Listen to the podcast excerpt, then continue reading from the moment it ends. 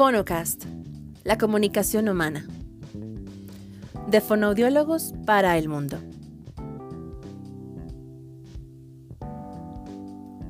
Bienvenidos nuevamente a este espacio donde la comunicación es protagonista. En este episodio hablaremos acerca de los elementos que debe conocer el fonoaudiólogo para trabajar con la comunidad sorda. Hay una gran brecha social que representa una barrera para esta comunidad respecto a su participación dentro de la sociedad. Una de las preguntas que nos parece interesante es, ¿cuántas personas sordas existen en Colombia al año 2020? Si se revisan las estadísticas, según el Censo de Población de 1993, se reportaron 169.443 personas con sordera, esta cifra corresponde al 24.8% del total de la población censada con deficiencias para el año de 1993. El 52.9% corresponde a hombres y el 47.1% representa a las mujeres. Al año 2009, el DANE reporta que la dificultad para oír tiene mayor prevalencia en mujeres, la población económicamente activa es en su mayoría masculina, Solo el 12% en edad laboral se encontraba empleado en ese momento y la mayoría de la población está afiliada a la seguridad social en el régimen subsidiado.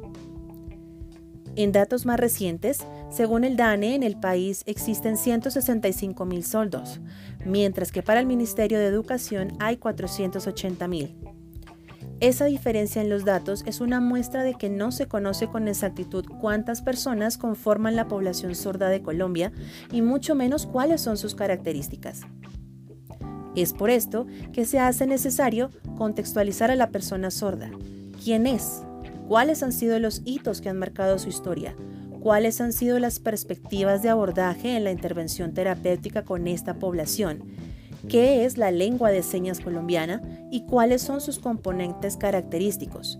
Y por último, los elementos inclusivos que aborda el modelo bilingüe bicultural.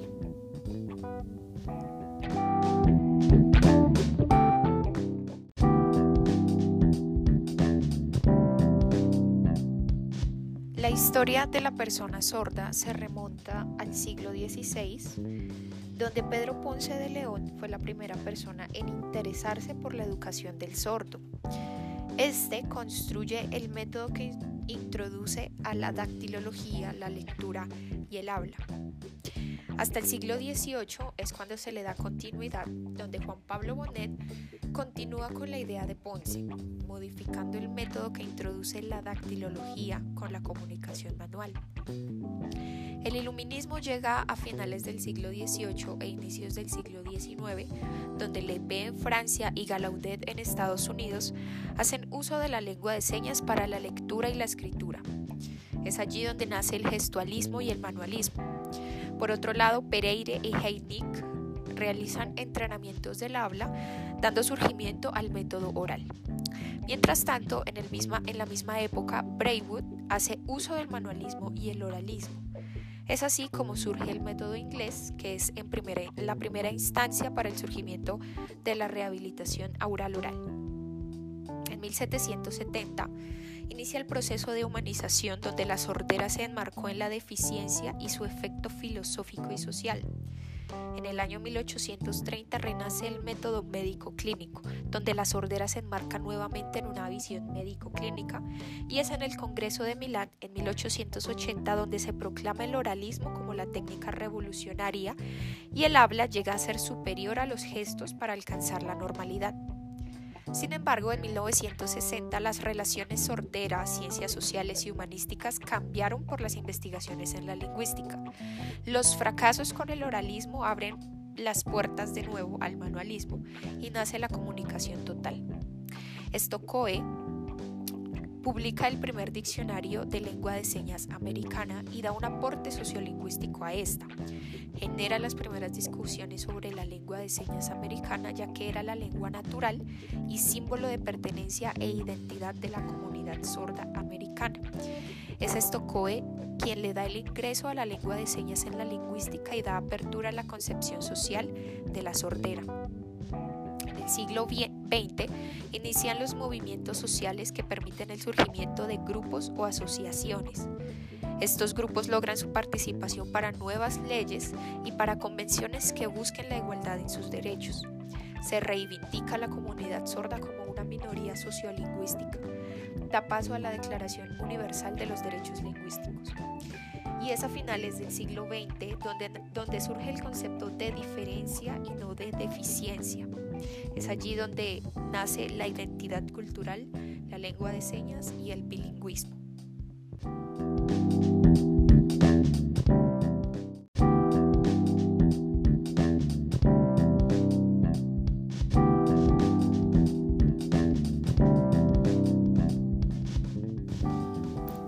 ¿Quién es la persona sorda? Esta es una pregunta que a veces causa incomodidad, porque la gente piensa automáticamente en función de la discapacidad, acerca de lo que no puede hacer, y surge un sentimiento de conmiseración y lástima en muchas ocasiones. Existen falsos mitos donde se cree que la persona sorda es implícitamente muda y tiene un retraso cognitivo también aunque se presentan casos de multidéficit que afectan varios sistemas sensoriales y cognitivos, esta no es la regla. La Ley 2049 de 2020 define al sordo como la persona que no posee audición suficiente y que en algunos casos no puede sostener una comunicación y socialización fluida en lengua oral alguna, independientemente de cualquier evaluación audiométrica que se pueda aplicar. Esta definición es limitada, pues determina que la comunicación oral es la única usada y quien no lo hace no se puede comunicar. Más adelante veremos que esta definición está modelada por una visión médico-clínica. La comunidad sorda ha trabajado a lo largo de los años para que su imagen no se enfoque exclusivamente en la deficiencia auditiva y sean reconocidos como personas sordas. Un sordo se define como una persona que no puede oír o tiene baja audición. Esta condición puede ser adquirida o congénita y se representa a través de identidades diversas.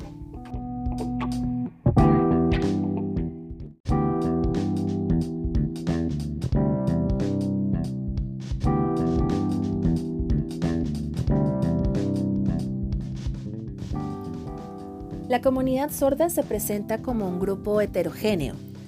Existen personas sordas con una fuerte identidad como sordas, pertenecientes a esta comunidad y usuarias exclusivamente de la lengua de señas colombiana. Se consideran una minoría lingüística y se niegan a ser etiquetados como discapacitados. Existen personas sordas que no se ven a sí mismas como culturalmente diferentes de las personas oyentes se consideran personas normales con una discapacidad auditiva. Acá se encuentran personas hipoacúsicas o con rehabilitación oral que han logrado una fuerte competencia oral con una fuerte identidad sorda también. Pertenecientes a esta comunidad, usuarias exclusivamente de la lengua de señas colombiana. También se consideran una minoría lingüística y se niegan a ser etiquetados como discapacitados. También podemos encontrar personas sordas con un tipo de identidad mixta, que reconocen su discapacidad, que ésta los limita en algunas actividades, son usuarios de la lengua de señas colombiana y de la oralidad también, pueden participar en contextos de personas sordas y de personas oyentes, pero se niegan a ser etiquetados como personas discapacitadas.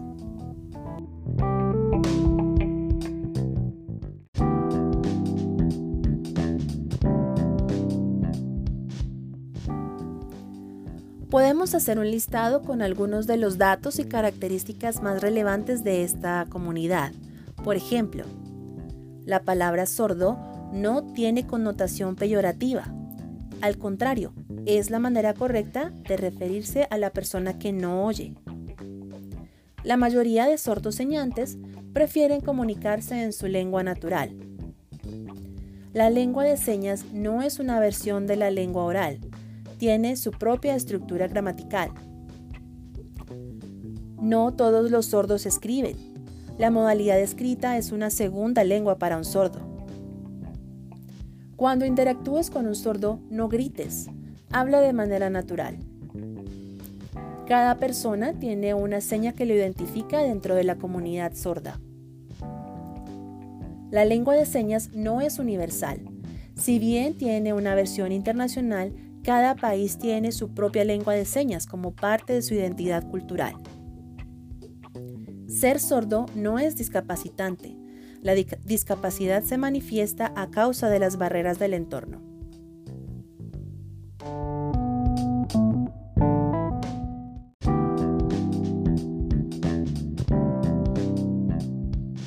Algunos conceptos clave a tener presente. Primero, persona hipoacústica. Es aquella persona con algún grado de dificultad auditiva. Sordo semilingüe es quien no ha desarrollado bien ninguna lengua. Maneja una lengua a medias. Tercero, sordo monolingüe. Es quien da utilización a una sola lengua completamente y competentemente. Cuarto, sordo bilingüe. Es quien vive una situación bilingüe en lengua de señas y castellano escrito u oral, según el caso, por lo que utiliza dos lenguas para comunicarse, tanto con sordos como con oyentes. Quinto, persona ensordecida. Es aquella que utiliza la oralidad pero presenta dificultades en esta. Por lo general usan audífono y son muy pocos los que emplean la lengua de señas. Sexto, sordo señante. Es aquella persona que es sorda de nacimiento y se identifica neta y completamente con la comunidad sorda. Utiliza solamente la lengua de señas.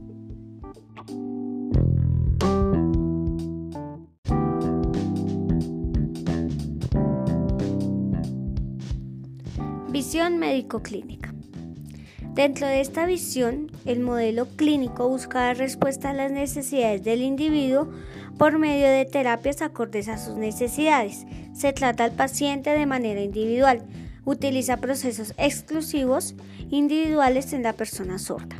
Tiene métodos de comunicación, los cuales son Modo oral, que es un método acústico, auditivo o acupédico que trabaja con la audición residual del niño y no se apoya en estímulos visuales.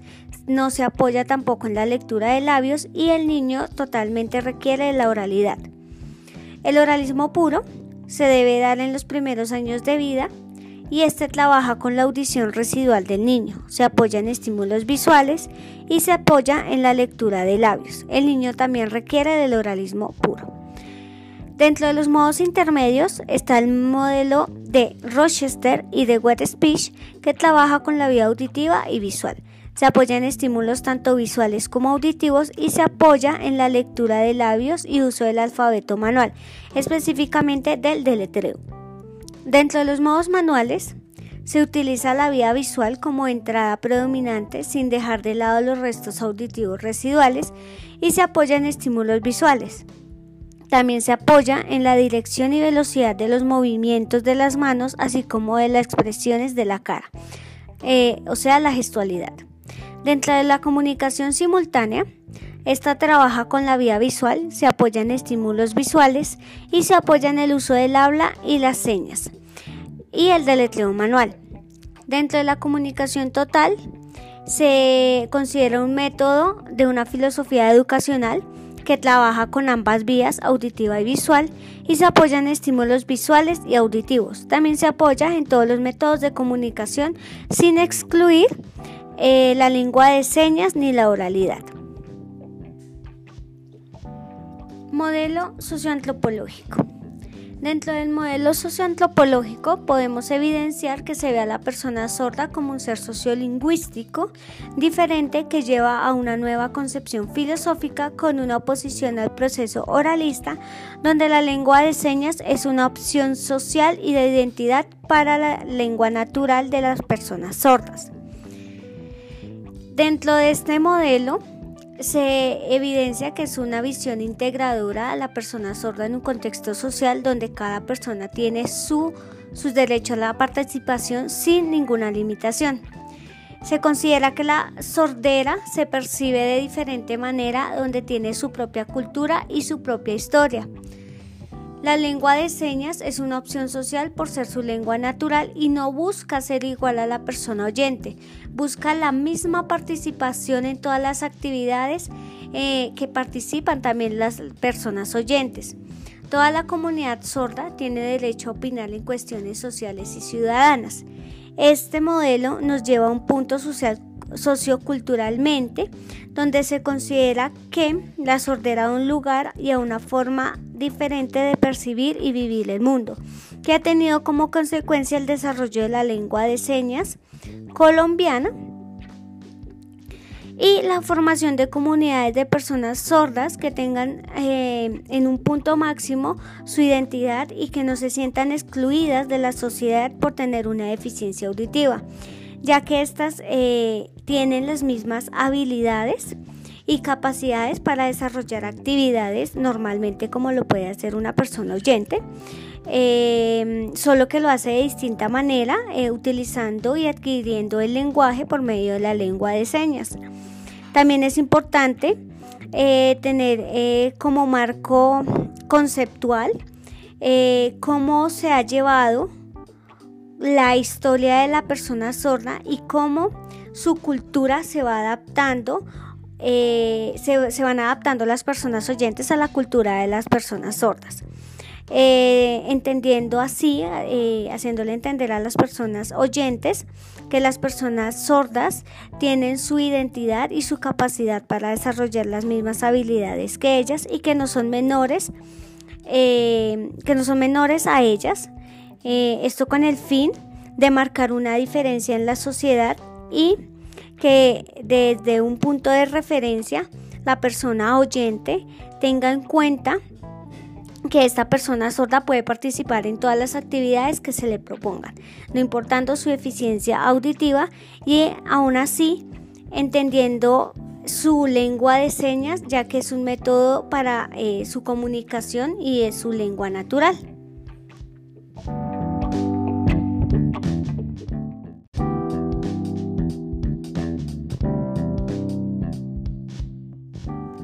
Lengua de señas colombiana.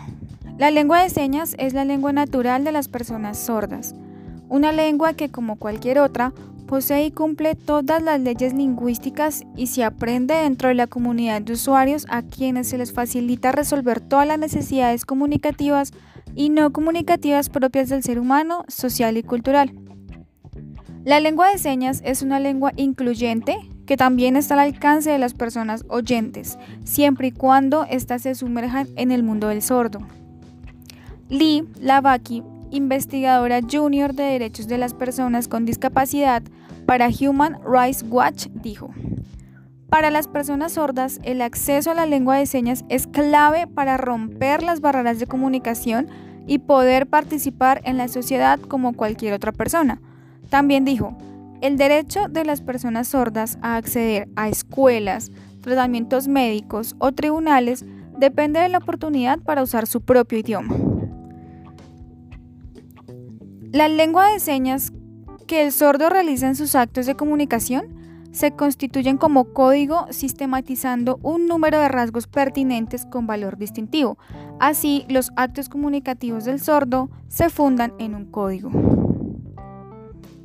Se denominan parámetros formativos kinésicos a los elementos articulatorios que configuran la lengua de señas. Estas son unidades significantes con valor distintivo, las cuales, a diferencia de las unidades significantes mínimas o fonemas, que integran una seña verbal auditiva mediante la sucesión, se combinan de manera simultánea en el espacio para constituir la señal visual. La lengua de señas es analizable en parámetros formativos kinésicos. Estos son aislables y pueden tener en muchos casos valor diferencial a pesar de entrar en una combinación simultánea dentro del espacio tridimensional con múltiples variables.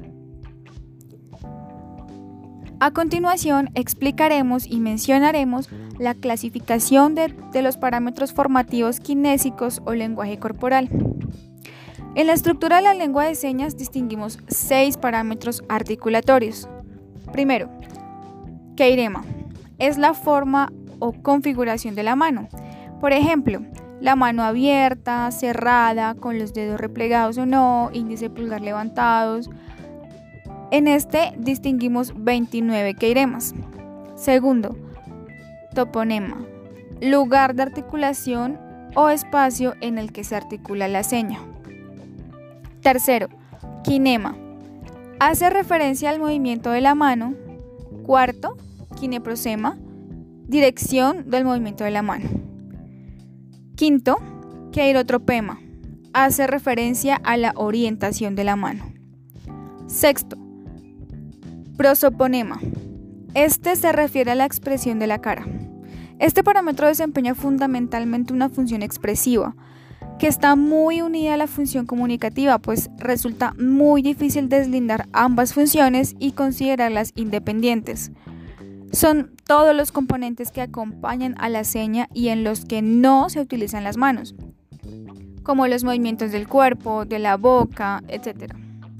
Por ejemplo, la expresión facial nos ayuda a saber si nos quieren hacer una pregunta levantando las cejas o si por el contrario nos están afirmando algo. Esta parte es tan importante que si cambiamos el prosoponema de una seña, podemos estar diciendo otra cosa totalmente diferente. Los cambios de expresión de la cara pueden producir contrastes de significado. Ahora, brevemente hablaremos sobre la expresión corporal o prosoponema. Esto quiere incluir como cosas, expresiones del rostro, el movimiento de las cejas, el movimiento de los ojos, la lengua, la boca, las mejillas, la articulación de los labios, la postura, el levantar los hombros, los movimientos de la cabeza, cualquier movimiento que añadimos a las señas.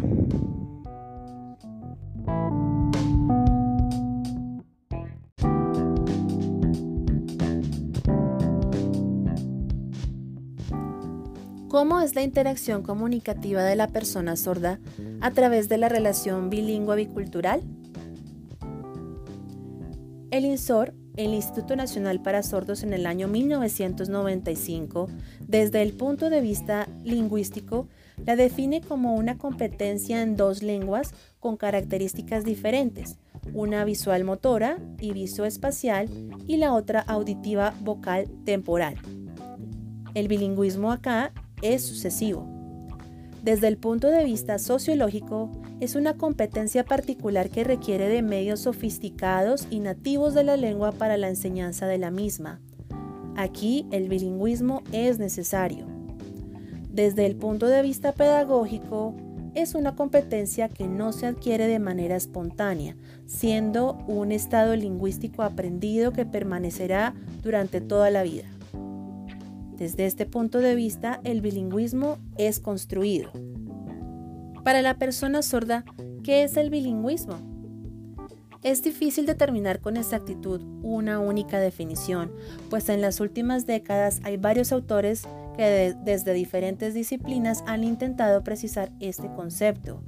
Factores tales como el aspecto lingüístico, sociológico, político, cultural, psicológico y pedagógico han sido tenidos en cuenta para su definición. De igual manera, la distinción entre el bilingüismo referido a un solo individuo y su relación con dos lenguas diferentes y el bilingüismo en conexión con un grupo social que se relaciona utilizando dos lenguas distintas es otro de los factores considerados al momento de hablar de bilingüismo. Al establecer esta relación entre dos lenguas, se habla también de dos comunidades, donde la lengua es el valor fundamental de interacción. Se debe revisar cuál es la característica de hablar de una comunidad lingüística minoritaria.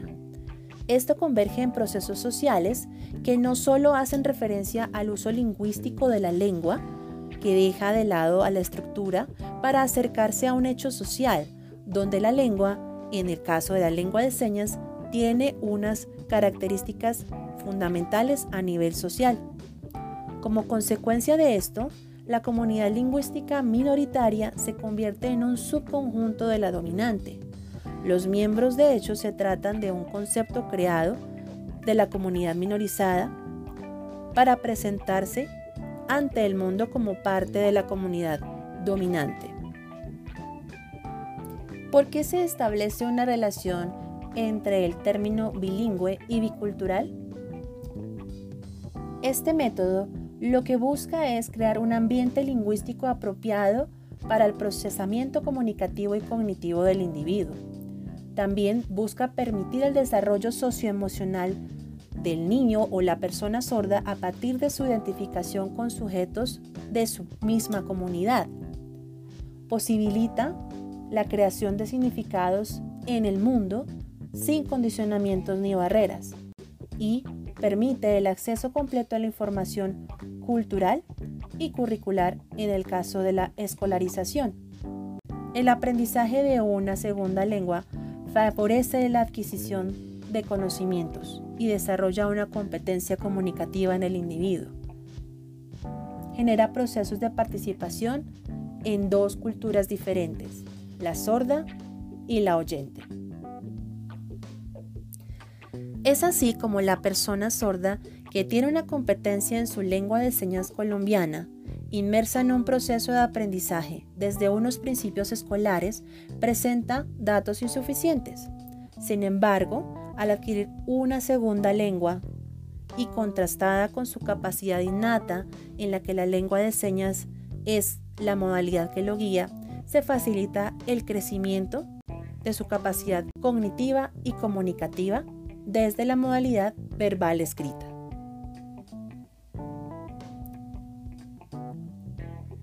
Gracias por escucharnos y nos veremos en una próxima ocasión.